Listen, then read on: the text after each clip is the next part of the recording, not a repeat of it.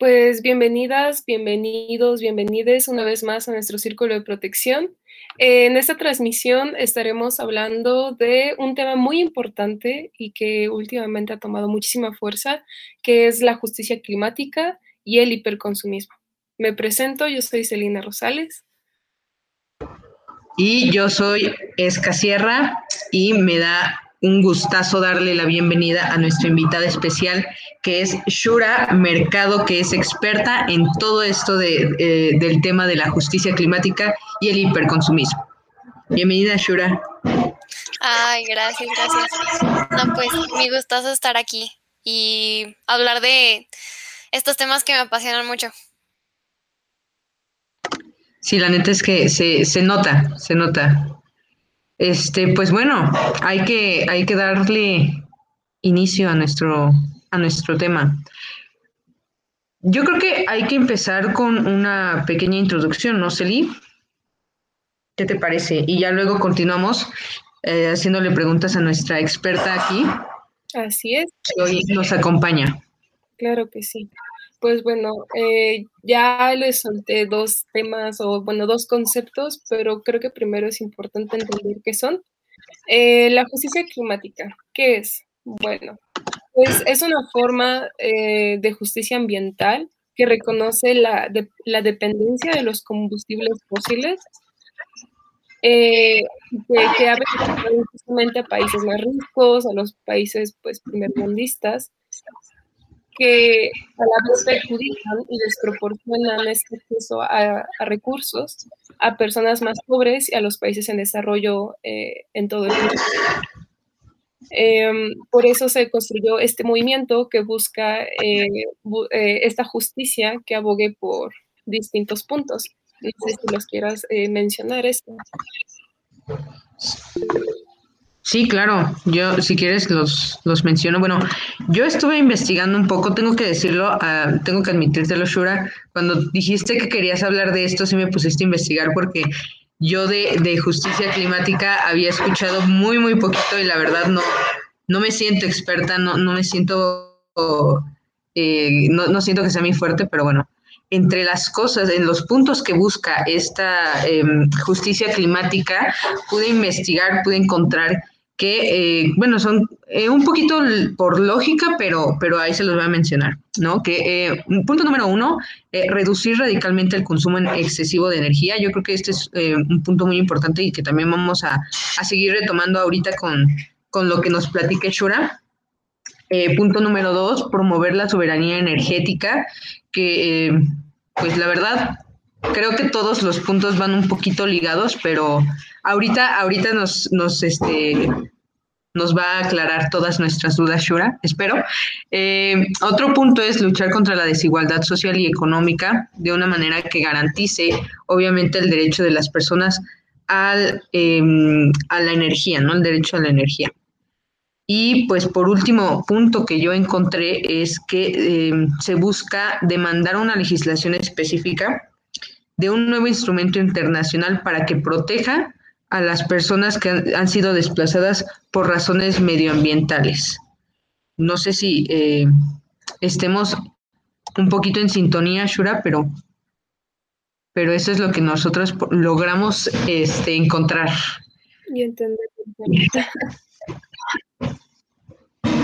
Así es. Entonces, bueno, Shura, eh, te, paso el micrófono para que también este, tú nos digas también un poco de, de, todo esto, ¿no? Como el concepto de justicia climática. Sí, pues sí, o sea, prácticamente es lo que justamente ustedes mencionan. La verdad es que como justicia climática y la justicia ambiental en general es, es muy compleja, es una de las cosas que, que tiene Em, y pues, o sea, abarca muchísimos puntos porque abarca desde la raíz, raíz de los problemas, pero además de abarcar el la raíz del problema ambiental, o sea, justicia climática ambiental se conecta allí, eh, también ataca el problema social que las personas viven a raíz de la crisis climática que vivimos. Entonces, como para dar un poco de contexto, acerca de la crisis climática. Es una crisis compuesta por varias crisis, de la cual ya más o menos sabemos, es eh, basada en general y a grandes rasgos de una premisa falsa en donde se cree que podemos crecer ilimitadamente en un planeta de recursos limitados. Entonces, estamos sobrepasando los límites biofísicos del planeta Tierra y de los recursos que este nos puede dar. Entonces, estamos por eso en una situación de emergencia climática y pues el problema más urgente y evidente son los gases de efecto invernadero. Y ya hay un montón de consenso científico que está muy de sobra acerca de este tema, ¿no? O sea, no, yo no estoy para decirles que los osos polares están muriendo, que el calentamiento global y el cambio climático cada vez es más alarmante, que cada vez hay menos diversidad de flora y fauna, más casos endémicos, o sea, ustedes ya lo saben, no los vienen repitiendo desde la primaria, secundaria, prepa, desde siempre. El chiste aquí es cómo esto ataca no solamente a esos osos polares, sino puede atacar a tus vecinos, ¿no? Entonces, la justicia climática exactamente es cómo este impacto climático afecta de una manera desigual a las personas, por lo que se ve desde esta perspectiva social también de lo que se estaba hablando. Entonces, los impactos del cambio climático no se soportan mm, ni, o sea, ni de manera equitativa ni, ni, de una manera justa, ni de entre ricos, ni pobres, ni mujeres, ni hombres, ni generaciones mayores, ni, ni generaciones jóvenes. El cambio climático está sucediendo ahora y como siempre ocurre en la mayoría de los problemas, eh, las personas en una situación vulnerable, las personas pobres, son las primeras personas en sufrir y las personas más afectadas. Entonces, en donde las personas que han contribuido menos al cambio climático, a el, eh, las emisiones de gases de efecto invernadero y todo lo que ha, ha causado este cambio climático, y las personas, estas mismas personas que tienen nada de recursos o tienen menos recursos para hacerle frente a esta crisis, sufren más las consecuencias de este impacto medioambiental. Entonces, en consecuencia, ha habido un enfoque creciente acerca de esta, bueno, de la justicia climática, que mira la crisis climática a través de este lente de derechos humanos y en la creencia de que trabajando juntos podemos crear un futuro mejor para estas generaciones presentes, futuras y más específicamente las generaciones en una situación vulnerable. Qué interesante. ¿Qué, oh, no, pues yo no estaba nada cerca de, de, haber estado, o sea, de haber entendido el tema como tú me lo estás explicando, ¿verdad? Pero aquí dijiste algo muy que quiero resaltar y es que dijiste que se da por esta crisis em, de que las personas piensan que los recursos son ilimitados, ¿no? Y, viven en ese constante hiperconsumismo, que también es una, una, de las cosas que vamos a hablar más adelante, y, cómo es que, em, pues, cómo afecta, ¿no? Porque en, realidad nuestro, nuestro planeta, los recursos son limitados, aunque nosotros pensemos y, y, digamos que eso va a afectarles a las generaciones, no sé, dos, tres generaciones más, pues la verdad es que también a nosotros nos están afectando, ¿no? Sí. Eh, eh, igual eh, ese tema ¿no? de hiperconsumismo, ¿qué, ¿en qué consiste y cómo está ligado con esta problemática? ¿no? Como, es, es, curioso, ¿no? Como no, no sé si alguna vez salió como ese tema en, en, en, la comida mientras hablas con tus padres, que luego es, ah, no, pues no sé em, a mí ya no me va a tocar este, esa parte del cambio climático o el cambio climático no es y pues tú te enojas y dices, no, no es cierto, ¿qué está pasando? A mí, a mí me pasa muy seguido, sí, es cierto, es cierto. Entonces, ¿cómo está ligado a nuestras acciones? O más bien, ¿qué acciones en específico son las que generan ese hiperconsumismo? Uy, pues es un tema bien, bien intenso porque, y de hecho me, frustra y me enoja porque, eh, como lo dice el hiperconsumismo, es consumir de más, consumir de lo que no necesitas, ¿no? Entonces, esto se ve más en aquellas poblaciones, personas que están en desarrollo, ¿no? Que no son, no se encuentran en un estado de vulnerabilidad de manera directa. Los grupos poderosos de cualquiera, de cualquier sociedad, país, etcétera, etcétera. Entonces, o sea, nada más con señalándoles que 20, o sea, los 20 países más ricos del mundo han consumido a lo largo de este ciclo más naturaleza, o sea, la materia prima, los recursos energéticos que además no son renovables, que toda la humanidad a lo largo de la historia y la prehistoria. O sea, neta, estamos en un en una época en donde tú por pedir, o sea, también está la facilidad, está también este cómo es que hay nuevas vías, nuevas plataformas en donde tú puedes adquirir todo de una manera más fácil, ¿no?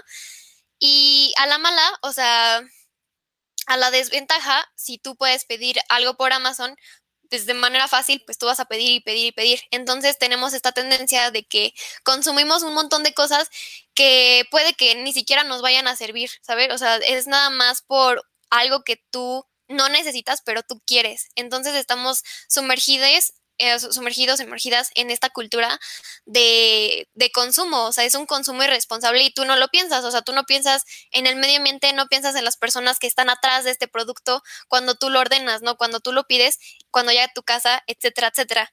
Eh, entonces, es este consumo que afecta a las personas, o sea, de manera indirecta, obviamente afecta a el medio ambiente en la cuestión de que se explotan los recursos, se explota todo para hacer llegar a este producto para fabricarlo, etcétera, etcétera. Su proceso es muy, muy malo, ¿no? Y hablando más específicamente de los productos que, que se hacen, que se manufacturan, manufacturan en, a grande escala, ¿no? De manera masiva. Entonces, pues también vemos la parte ambiental y la vemos de la parte social también, porque en estas empresas, macroempresas eh, que también producen de manera masiva, pues también tienen una explotación social y o sea, un capital humano masivo. Entonces también se le explota a muchas personas. Entonces de la parte social está esa, pero también tú como individuo que pides tu producto, pues, o sea, es, estamos viviendo en esa cultura de que esto te va a llenar a ti, o sea, pedir tu, tu gatito enmarcado este, o tu llaverito, o estas cosas pequeñas que, o sea, yo tengo, que yo tenía, que mis papás tienen, que mis amigos tienen, son muchas cosas que acumulas, que acumulas, acumulas, acumulas, ¿no? Y que pides y que sigues pidiendo, que son estas cosas que te llenan, ¿no? Entonces también está por esa parte de que le estamos dando valor a algo que pues tampoco. Entonces también me quiero acercar a la parte de, de estos conceptos, estos estereotipos de que si tú ves a esta persona que tiene su, su bolsa Kaguchi, Louis, Louis Vuitton y quién sabe qué, esa persona es como wow, ¿no? O sea, a los ojos de la sociedad es como de wow, e-, eres una persona con dinero, eres una persona rica y por eso eres una persona wow. Pero esto no es sostenible, esto no es bueno con el ambiente, o sea, no es bueno para nada, no es bueno para la sociedad, no es bueno para el medio ambiente, no es bueno para los recursos, no es bueno para nada. Entonces, al contrario, cuando tú tienes una bolsa hecha este, ecológicamente de paja, cuando tú tienes una bolsa reutilizable, etcétera, etcétera, que tal vez está un poco desgastada, una bolsa que hiciste con tu playera, playera yo qué sé, pues se te ve mal, ¿no? Entonces, en esta sociedad hiperconsumista, donde todo está mal y donde el valor que tienen las cosas, pues está sobrevalorado, o sea, y que la misma sociedad le pone. Es un tema muy complejo, pero espero me haya dado a entender. Sí. Te diste, entender muy bien, Shura. Oye, pausa. Antes, antes de que pases a otro, a otro, este, a otra pregunta, Celi, yo aquí quiero, quiero hacer como una, un paréntesis, preguntarle a, a, Shura. O sea, tú lo que nos acabas de decir, muy claro, la verdad, lo dijiste muy claro. Eh, es muy cierto, ¿no? Esto como de que tienes el teléfono y ya, o sea, con un clic, con un, con que le pongas, ok, pagar, ya tienes eh, tu artículo, el artículo que tú deseas, pero tú no sabes qué hay detrás, ¿no? Ese, ese proceso que decía Shura, que, eh, que es como una fábrica, eh, bueno, que viene de una fabricación masiva que afecta al medio ambiente. Entonces, eso también es, es importante recalcarlo. Pero sobre esto, y, y también va un poquito ligado con esto del consumo responsable, quería preguntarte a ti, Shura, ¿cómo, eh, bueno, y también a, Celi, ¿no? Si, si Celi sabe y, también lo hace, ¿cuáles son estos cuestionamientos que tú te haces para, para, para decir, ok, esto eh, va a ser... Eh, de, esta manera, ¿no? Decirlo así, consumo responsable. ¿Qué, cuestionamientos? O sea, cuando tú quieres comprar algo, ¿qué te preguntas y, como para apoyar esta idea del consumo responsable? Este, hincapié, o sea, primero y dando hincapié a la palabra cuestionarse. Ese creo que es el primer paso para consumir responsable y consumir consciente, más que nada. Cuestiónate todo, o sea, antes de darle clic justamente al botón de, o sea, agregar al carrito o pagar, cuestiónate si tus acciones, o sea, primero que nada, si esa cosa en verdad la necesitas y en verdad te va a servir y no es como un capricho, por así decirlo, este, esa es la primera cosa. La segunda cosa es pensar en verdad, o sea, ese es el impacto, ya pensaste en el impacto que tiene sobre ti, sobre lo que sí necesitas o lo que no. El segundo es el impacto que tiene a tu alrededor. Esa decisión que vas a hacer, esa compra que vas a hacer, ¿le va a beneficiar a alguien o le va a, a, traer consecuencias negativas a alguien, ¿no? Porque tienes de dos, o sea, yo lo veo por dos caminos. Puedes comprar un producto local que le puede beneficiar a, a, aquellas personas que se están esforzando por su trabajo, lo hacen de manera sostenible, de manera honesta, etcétera, etcétera. Este, aquellos emprendimientos verdes, emprendimientos que van saliendo, locales, este, que apoyan a diferentes comunidades, diferentes personas, o compras este producto de Coca-Cola o de Amazon que pues tienen hasta de más, ¿no? Hasta por donde no. Eso también es súper importante. Entonces, em, es reducir al máximo lo posible, o sea, lo posible, lo más que puedas el consumo de tus bienes, de tus servicios y adecuarlo a tus necesidades reales, no a tus necesidades de que sí necesito esa Bad Bond, o sea, no necesito ese perfume, o sea, adecuarlo bien. Y yo me guío mucho con la ideología Zero Waste, que es cero, cero basura en español, eh, que prácticamente va de la mano con que tú lo que compres no generes casi nada de residuos, es reducir. Entonces, por ejemplo, si yo, y esto es lo que me encanta, yo encontré esta página, les voy a contar, esta página en internet de que es mexicana, eh, que vende cosméticos zero waste y pues todo lo que tenga que ver relacionado con cosméticos, jabones, etcétera, etcétera. Entonces, pues yo me pedí, fue como de, de aquí soy, ¿no? O sea, fue como de una marca mexicana que apenas va empezando, eh, productos que pues está mi jabón shampoo sólido que pues está, no voy a generar residuos con esto, está el impacto medioambiental ahí. Eh, también me compré un labial en barra que también funciona para rubor, también está el impacto ambiental ahí, porque además de que estos productos por el otro lado, no son o sea, no son cruel, son cruelty free por todo este impacto de, los animales también, pues tienes que pensar absolutamente todo, todo, todo, todo. Eh, por decir un ejemplo, es usar, aplicar la regla de las 5 R's, rechazar, reducir, reciclar no funciona tanto, em, reutilizar y bueno, está compostar tiene una palabra en inglés, pero es compostar. Eh, preferir los productos, o sea, tú elige bien tus productos, no porque sean más popular o porque hayas visto primero, elígelos bien, elige responsable, elige eficiente. Si tú vas a comprar un refrigerador, no elijas el que te va a durar un mes, elige el que te vaya a durar mucho más para que no tengas que volver a comprar y comprar y comprar. o sea, conscientemente compra las cosas que necesites, que sepas que tienen un impacto bueno o no tan malo, o sea, no tan peor, porque todo tiene un impacto, pero a la larga otros tienen un impacto peor. Y pues, este, que te sirva, o sea, que te sirva a ti, que te sirva a la larga. Y ya. Muy de acuerdo, la verdad. Eh, sí, y de, de, mentalizarte a la hora que vas a comprar algo, ¿no? Como de realmente lo necesito o...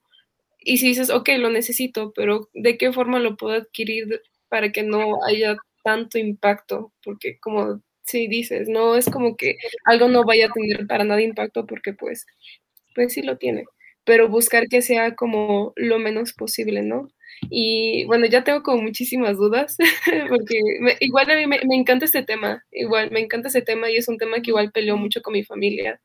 Em, toda esta parte ambiental, eh, desde la, lo más simple, ¿no? Que es separar la basura. Es Entonces ahorita con esto del hiperconsumismo y con este tema de la justicia climática que sinceramente no me había metido tanto a indagar y a, investigar, igual que Esca, o sea, me siento ahorita como eh, en tierras este, desconocidas y, es, es, emocionante, pero a la vez da un poquito de miedo, como de me voy a equivocar, pero, pero, pues sí. Entonces, este, quiera, bueno, más que un pequeño comentario, ¿no? Como de que decías de que compramos a veces las cosas porque nos dan valor, es muy cierto, como este de los llaveritos personalizados o cosas así, pero pues ahora sí que es como, como nuestra sociedad está construida de tal forma que un objeto nos está dando el valor y, y no el momento, no el, no algo más sencillo como lo mismo como, no sé, tal vez puede ser como, no, pues una foto, ¿no? O una foto instantánea, ¿no? Ok, está bien, pero tal vez simplemente observar el momento o ver las cosas, tal vez sea como un poquito más de valor, ¿no? Que eso va mucho de diferencias en estas generaciones. Pero ya después podemos eh, abarcar mucho más ese tema, pero yendo a otra, otra pregunta que era de que cómo se inicia esta, esta, esta pelea por la justicia, ¿no? Cómo, cómo se ve ahorita, eh, cómo se ve desde el punto joven, que es como la, la, la, nuestra generación especialmente es como la que está iniciando con esta pelea más fuertemente. ¿Cómo se vive desde, desde los jóvenes o desde, desde tu casa, ¿no? ¿Cómo, ¿Cómo se puede ver esa, esa lucha? Sí, es una pregunta muy importante. O sea, específicamente toda la cuestión eh, climática y, por ejemplo, el feminismo y estas cuestiones sociales de manera general han tenido un auge impresionante en estos momentos, ¿no? En la década pasada, por decir algo. Ah, tengo 18 años, entonces tenía 8 años, pero puedo decir que eh, en estos momentos es donde hay un boom muy, muy increíble. Y una de las razones por la que se le está dando más atención específicamente es por los medios de comunicación y por las redes sociales y todo. Les puedo decir que yo, o sea, no me hubiera metido a todos estos temas si no me hubiera enterado por redes sociales de una publicación de, de tal tema, ¿no? de todo lo que veía que personas en mi, o sea, en mi círculo, pues compartían también. Entonces, pues ahora es de la manera en la que nos podemos enterar de más cosas y así, ¿no? O sea, obviamente también está la parte de las fake news y de la información falsa, que también eh, es un gran problema. O sea, es la de, como todas las cosas tienen las desventajas y ventajas, pero yo lo veo más por la parte de que estamos más interconectados, de que tienes a la palma de tu computadora un montón de PDFs, libros, artículos a los cuales puedes irte a aprender del tema y empezar a hacer cosas, ¿no? Creo que eso es lo más importante y a lo que me he dedicado más y lo que abogo por es educarte, informarte primero, porque voy a utilizar la analogía que siempre ocupo del árbol. Tú piensas que plantar un árbol está increíble y sí vamos a plantar árboles, pero ¿qué pasa si tú no sabes ni dónde lo estás plantando ni qué árbol estás plantando, no? Entonces, si al momento de que tú plantes ese árbol en ese hábitat, en ese ecosistema, pues puede que en vez de beneficiar, eh, pues impactes de una manera negativa. Eh, puede que al no informarte, pues este árbol contribuya, o sea, ya no pueda, hay muchos factores, pero pueda que los animales ya no se acerquen, ¿no? O que los insectos, esto, o que ya no crezcan las plantas originarias de, ¿no? Entonces, es importante educarte, informarte de todo lo que sea esencial. Y creo que en esta época y en esta crisis, porque es una crisis, es urgente, es frustrante y, o sea, ya, o sea, literalmente hace décadas por ahí de los 60, 70, se, o sea, se alertó, se dijo, va a pasar esto y si no hacemos algo va a pasar esto y vamos a tener consecuencias enormes y desastrosas. Se dijo desde hace años, pero no ha pasado nada. Los gobiernos no han hecho nada y sigue todo igual, las macroempresas siguen explotando y la verdad es que es alarmante y por eso mismo creo que muchos, muchas personas y muchos jóvenes se han puesto a, a, a marchar, por ejemplo los Fridays for Future, los strikes.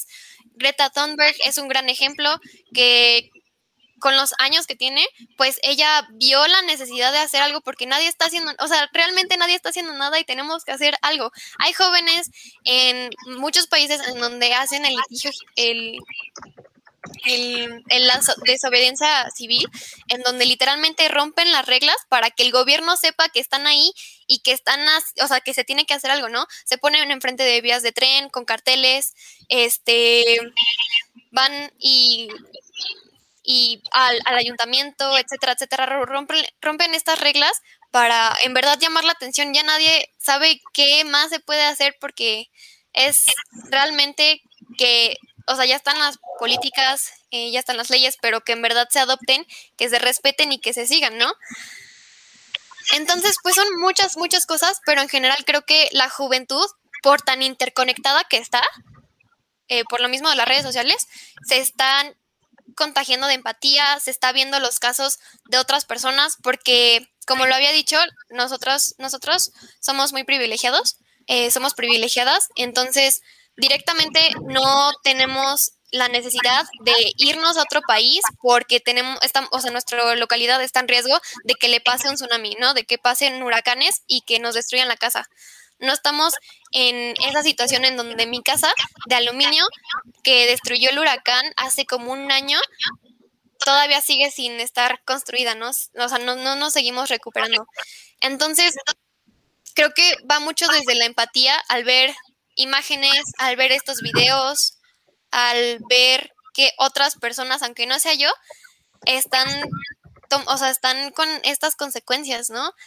Y, y es bien feo te o sea, yo, yo me frustro, em, me pongo triste, pero creo que estos sentimientos son los mismos que me han empujado a mí y que han empujado a muchos, muchos, muchos jóvenes, muchas personas a querer hacer algo, ¿no? A en verdad querer actuar, gritarle a los gobiernos, gritarle a otras personas que, que nos estamos muriendo y que otras personas están muriendo.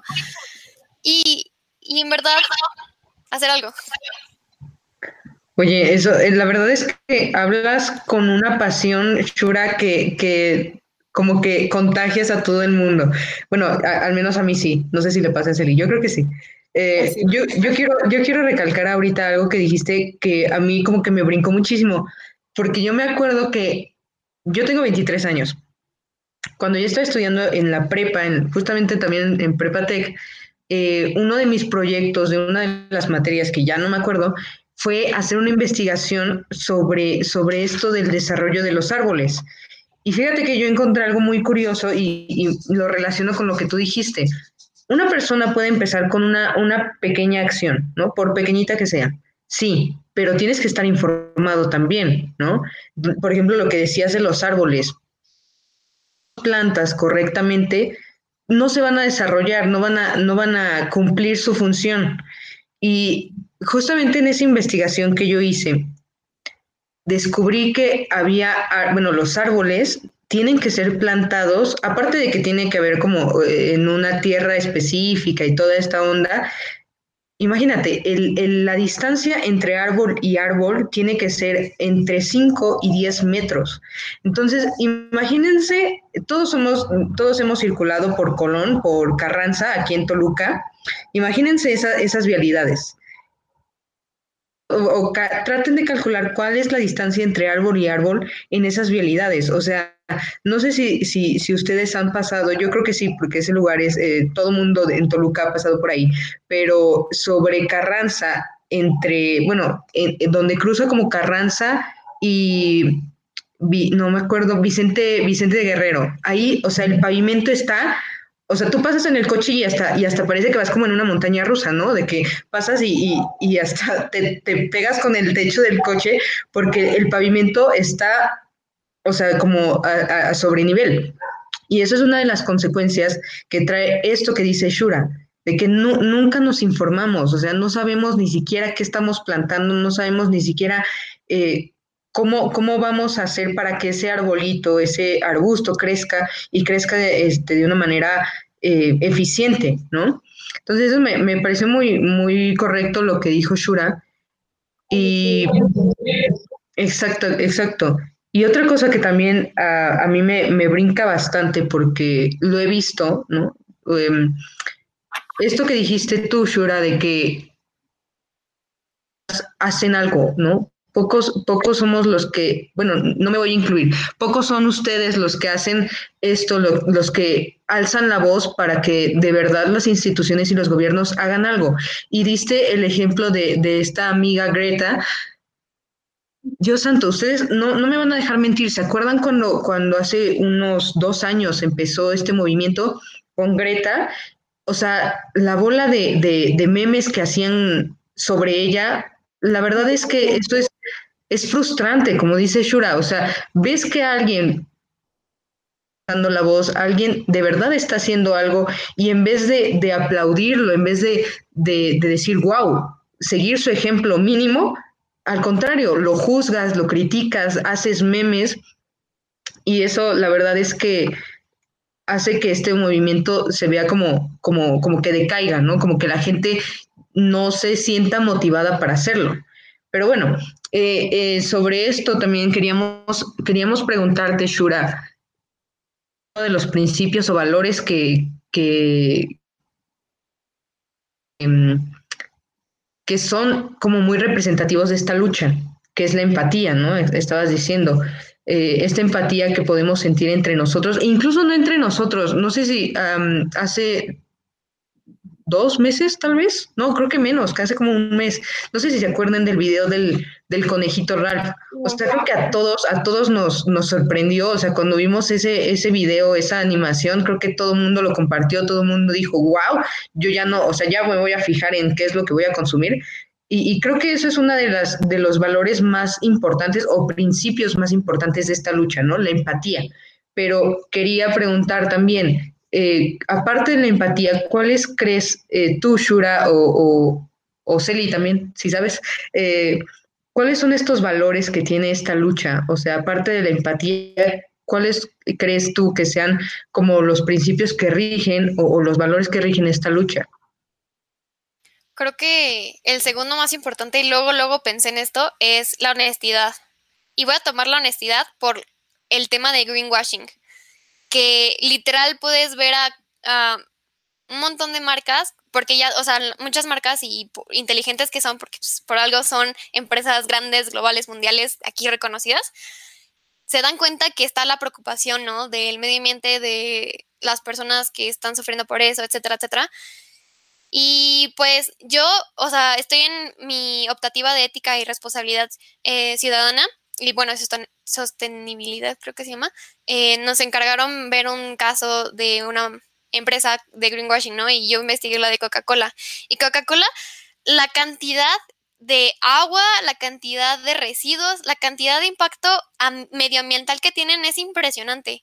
Pero aún así lanzaron una campaña en donde dicen, no, o sea, nosotros como Coca-Cola vamos a recoger cada residuo, ¿no? Para 2030 y ya hemos hecho tal y tal cosa, ya hemos hecho bla, bla, bla.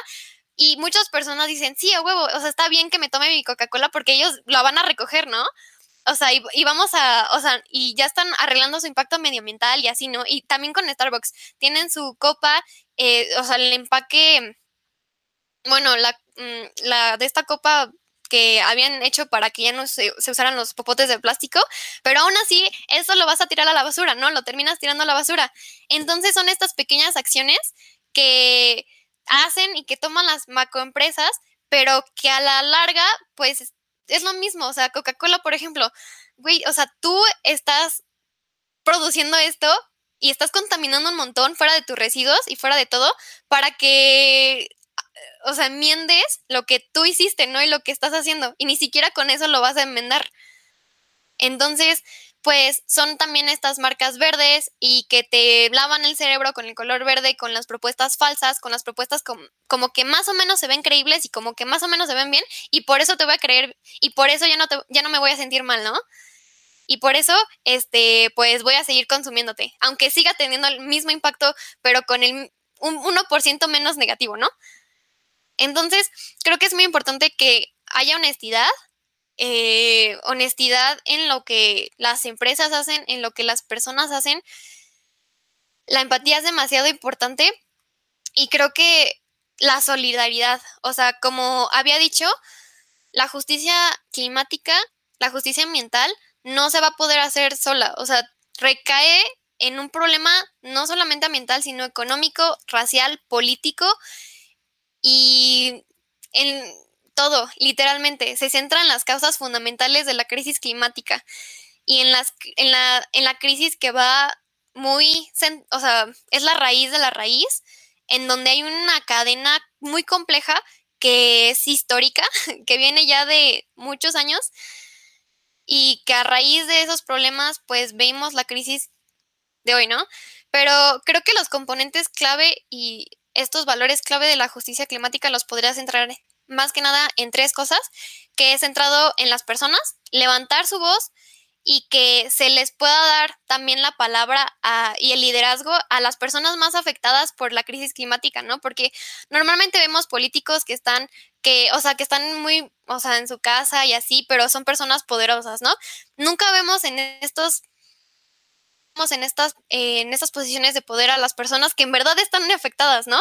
Es como, y voy a tomar otra analogía, como esta esto que pasó con las toallas femeninas, que un grupo de hombres blancos que querían hacer un producto de, para la menstruación de las mujeres, ¿no? entonces te quedas pensando como de, pero es que, güey, ¿cómo vas a hacer algo que ni siquiera, o sea, ni siquiera te involucra, ¿no? Entonces es darle la voz y el liderazgo a estas personas que están afectadas directamente.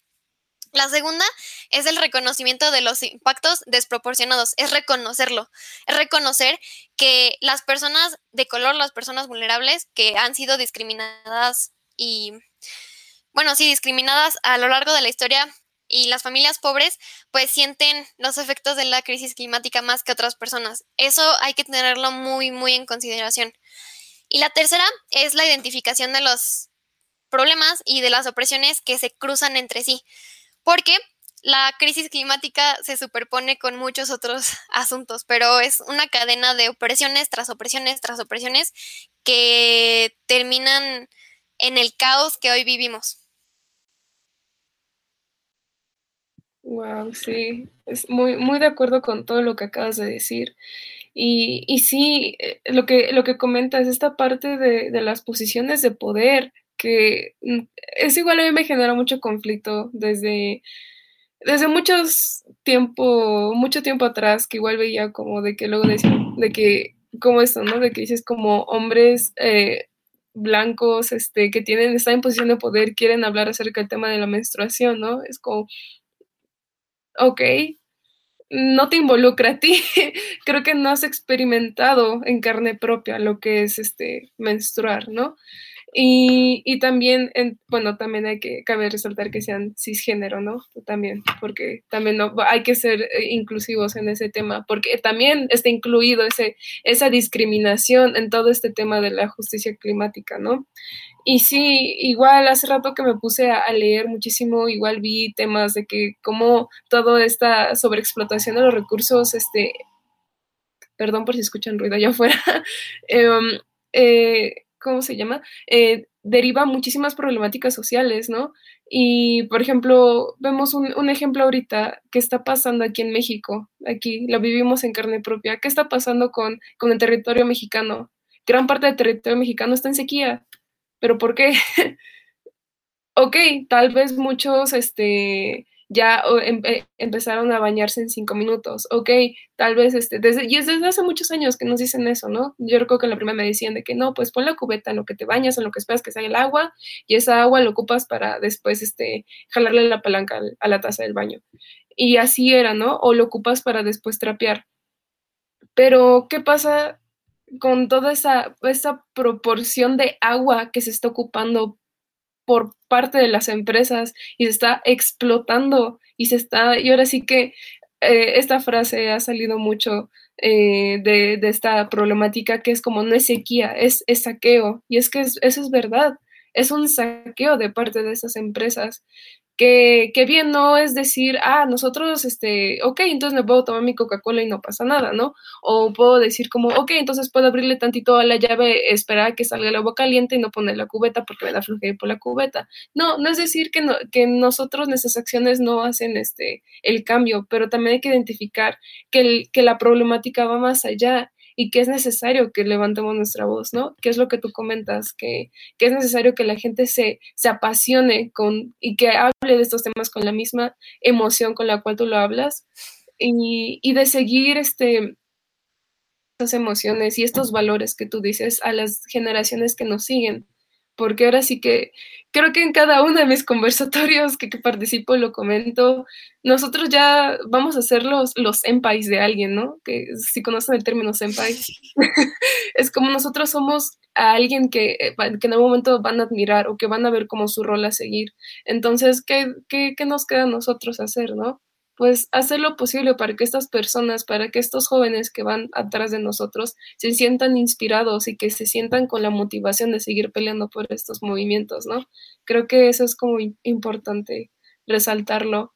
Y, lo observo mucho, igual en mis clases, que luego es como que nadie quiere participar y es como, ¿por qué no? Es un tema importante, es un tema apasionante, ¿no?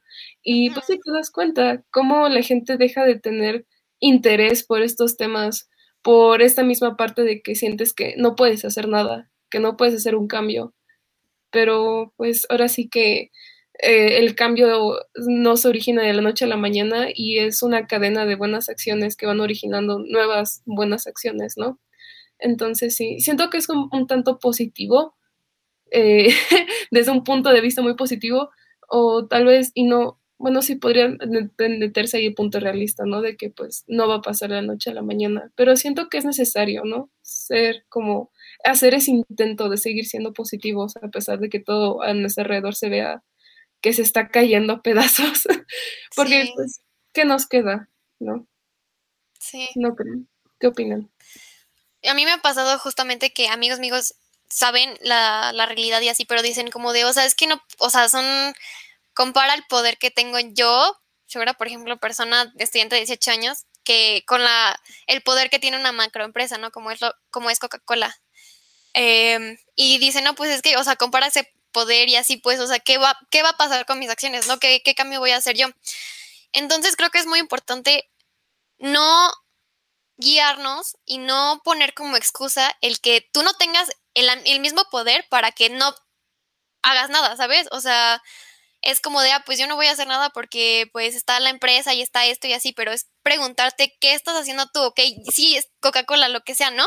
Pero qué estás haciendo tú, persona, para tratar de arreglarlo, ¿no? Entonces creo que es muy importante desde la parte de cuestionarte, desde la parte de educarte y desde la parte de hacerlo para que otras personas también lo hagan, no solamente tú, sino para que otras personas en verdad vean qué está pasando, vean lo que pueden hacer, lo que está en su poder y sí, o sea, todo lo que está pasando es lo que tú decías. Yo siento que, y es muy cierto, tú replicas eh, lo que ves a tu alrededor, ¿no? Replicas lo que hacen tus amigos, lo que ves en la escuela, lo que ves en tu casa, etcétera, etcétera. Entonces, a mí me pasó, de seguro a, ustedes también les pasó, este, ahorita se están, yo me, me, enteré de muchísimas cosas por lo que otras personas compartían en Instagram un día, ¿no? Por la conferencia, por este, el taller, etcétera, etcétera, pude yo aprender muchísimas cosas y pude abrir mis ojos en verdad a la realidad que estamos haciendo, ¿no? Pero ahora yo les quiero decir que, o sea, muchas personas se pueden sentir con la impotencia de no poder hacer algo por la diferencia de poder, ¿no? Pero aunque no lo crean, las empresas se, se basan en los consumidores. Entonces, yo les propongo que como consumidores, que tú tienes tu poder de consumidor, pues puedas utilizarlo para decirle a la empresa, para no consumir de esta empresa y para que otras personas también lo puedan replicar, ¿no? Porque el poder no está en la empresa, no hay que darle el poder a la empresa, sino al consumidor. No hay que guiarnos por el greenwashing que hacen, no hay que guiarnos por la propaganda que hacen, cuestionarte todo otra vez, eso es clave, clave, cuestionarte absolutamente todo. Y pues en sí, también las acciones que tú haces y que otras personas hacen es importante, porque aunque tú no gastes el agua que gasta Coca-Cola, este, solamente les puedo decir que, por ejemplo, unos pantalones, los pantalones que decidiste comprar tú, y tocando un poco la, el tema de fast fashion, de esta también súper mega macroindustria textil, eh, por ese pantalón se gastaron 16 mil litros de agua, ¿no? Entonces, aunque tú no lo hagas por lavarte los dientes, por bañarte, lo que tú consumes y en lo que se ve ese proceso de fabricación, lo gasta. Por ejemplo, la botella de Coca-Cola, este, los pantalones, la ropa, lo que comes, también el degradamiento de los suelos, la explotación de las vacas, la industria ganadera, todo, todo, todo contribuye y todo, todo, todo tiene un impacto. Entonces tú puedes decidir consumir responsable, consumir consciente y ese creo que es de uno de los impactos más grandes que tú como consumidor tienes en ti y tú como individuo tienes. Fuera de que, de que ahorres tu agua, no, son las cosas que tú compras, ¿no? Y ese es uno de los, de los grandes estigmas que se tienen. Y es por eso a, lo que yo me guío de manera personal y en lo que estoy más este, comprometida con. Pero sí, ese es uno de los secretos que las empresas no te dicen y que otras personas no te dicen. Y que es muy importante, pero el poder está en nosotros y nosotros sí podemos hacer algo. Y creo que eso es lo más importante. Completamente de acuerdo. Sí, la verdad es que yo, yo, me, yo me llevo una gran lección ahorita, la verdad. Yo, o sea, si te soy honesta, sí, yo, la verdad es que sí, hay cosas que tú haces porque de verdad dices, ok, esto está muy grave, de verdad hay que ahorrar agua, de verdad hay que preguntarnos, eh, no sé, por ejemplo, lo que decía, una de las cosas que decía Shura sobre el consumo, ¿no? Que cuando compras algo, si realmente lo necesitas o no. Ajá, hay cosas que tú sí haces, pero, y no, y no es que suene negativa o, no quiero sonar negativa, pero eh, muchas veces esto que tú haces es como un punto dos en una escala de 10, porque todo lo demás ya, ya como sea no nos corresponde tanto a nosotros, pero sí nos corresponde hacer que las personas, las instituciones, el gobierno, que sí es ese punto, bueno, no ni siquiera un punto, es como un 5, 6, 7, o sea, nos, es nuestro, nos corresponde a nosotros exigir que ellos también hagan con, o sea, cumplan con su parte, ¿sabes? Entonces es muy, es muy interesante todo esto, la verdad es que yo sí me llevo una gran lección, em, pero bueno, yo quisiera, yo sé que ya lo hemos hablado muchísimo en, en esta, en esta hora que hemos estado hablando, pero yo quisiera uh, que concluyamos como con, un, con una serie de, de puntitos que, que, yo creo que entre todas podríamos, podríamos este, decirlos, ¿no? Pero eh, como cuáles son estos consejos que nosotras podemos dar para que la gente empiece a guiarse por este camino del consumo responsable. Yo creo que ahorita Shura dijo uno muy, muy importante que es el cuestionarnos, ¿no? El cuestionarnos todo lo que consumimos. No sé qué opinen ustedes. Mm, pues yo lo que les comenté hace rato, ¿no? Inspirar a más personas. El, entender nuestro papel de, de, que algún momento nosotros vamos a ser los mayores, ¿no? que en algún momento alguien te va a admirar o te va a ver y va a decir, ah, ok, tú eres, no sé, unos cinco años mayor que yo, ok, entonces, pues, hasta cierto punto tú tienes más experiencia que yo, ¿no? Entonces voy a seguirte que tú no, tú no pides, tú no, tú no le dices, eh, mírame, soy un ejemplo a seguir, no. Hasta que hasta cierto punto a mí me da miedo, porque lo digo, le, comento mucho esto porque tengo este sobrinos chiquitos y me ven dicen como de, ah, quiero ser como tú, y a veces como, ah, no, no quieres.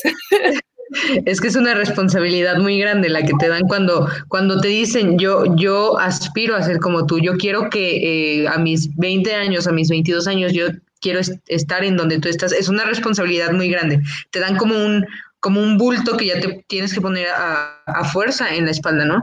Pero yo creo que ahí también es, es, otro consejo. Nunca hay que sentirnos chiquitos, nunca hay que decir, no, nosotros no podemos, nosotros no nos no estamos en, en esa posición. Claro que lo estás, o sea, y, y, y dale, te va a decir que no? Exacto, dale, dale fuerza a esa voz, porque yo, todo mundo sabe que, que tenemos una voz que se puede escuchar hasta el otro lado del mundo si es, o sea, si nosotros realmente queremos eso, ¿no? Sí. Exacto. Nada más para terminar ese tema y que ahorita mismo tú lo dijiste, es que es como no sentir ese bulto como una carga, sino sentirlo como algo que... Una motivación. Ay, no, a mí me encanta. Ese bulto a mí me encanta. sí, sí, sí. Exacto. El decir eh, muchas veces, y lo he visto mucho últimamente en cuarentena, ¿no? Que a veces salen muchos estos temas de traumas o de situaciones emocionales de, pues, de tu infancia, ¿no? Y que muchos se quedan en el punto de que es que es que pudo haber sido mejor o pudo haber sido o, o, sienten ese como esas ganas de culpar a alguien o de decir es que es que me siento mal por tu culpa, ¿no? Pero siento que aquí también puede, algo que te, luego te, te, te, dicen mucho los psicólogos, que es como, ¿y tú qué puedes hacer, no? Ahora tú, en tu posición ahora de adulto, es como, ¿vas a ser el adulto que tú querías tener cuando eras chiquito? Esa parte de, tomar esa responsabilidad. Ahí, ahí cabía una, una frase que, que, a mí siempre me decían y, y, es como de tú no puedes hacer nada con lo que ya te pasó, pero sí puedes hacer algo por lo que vas a hacer, ¿no? Yo creo que sí, es ese, ese bulto que estábamos diciendo ahorita, no hay que sentirlo como un bulto, hay que sentirlo como un motor, ¿no? Hay, hay que verlo como, como una motivación. Sí, yo muy feliz de hablar y de todo. De hecho, yo quiero retomar, o sea, como este Celi dijo, pues yo no tengo, o sea, yo en mi familia soy la más de las más pequeñas, ¿no? Y tengo mis tíos, mis primos y así, ¿no? Entonces, yo se los comparto a mis tíos, hablamos entre todos y así. Son, la mayoría son de que compartimos los mismos ideales, entonces, por esa parte también me siento en una, en una posición privilegiada porque yo entiendo que no muchas familias tienen las mismas opiniones y no son de mente abierta, pero yo sí creo en el poder y retomando también lo de Greta Thunberg, en donde como nuestras generaciones también podemos cambiar la, o sea, la forma de ver o al menos la forma de cuestionarse el panorama de muchas otras personas que tal vez puedan ser mayores que nosotros, ¿no? Y de nosotras. Entonces creo que también es importante este, pensar en que podemos hacer un cambio, no, no esperarnos como más adelante, sino también puede ser ahorita. Y otra de las cosas que, de las que estaba hablando es que de retomar los puntos más importantes o los consejos, yo diría que comunicar es demasiado importante y por lo mismo de que hay un auge ahorita, por lo mismo de que se ha estado esparciendo mucha información y etcétera.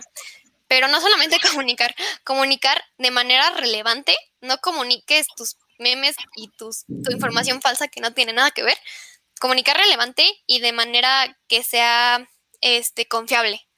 Esos dos son muy importantes. O sea, tú no puedes ir compartiendo como de, ah, si se murió alguien por quién sabe qué, si no es de una fuente confiable, si lo puso un blogger, si lo puso tu vecino.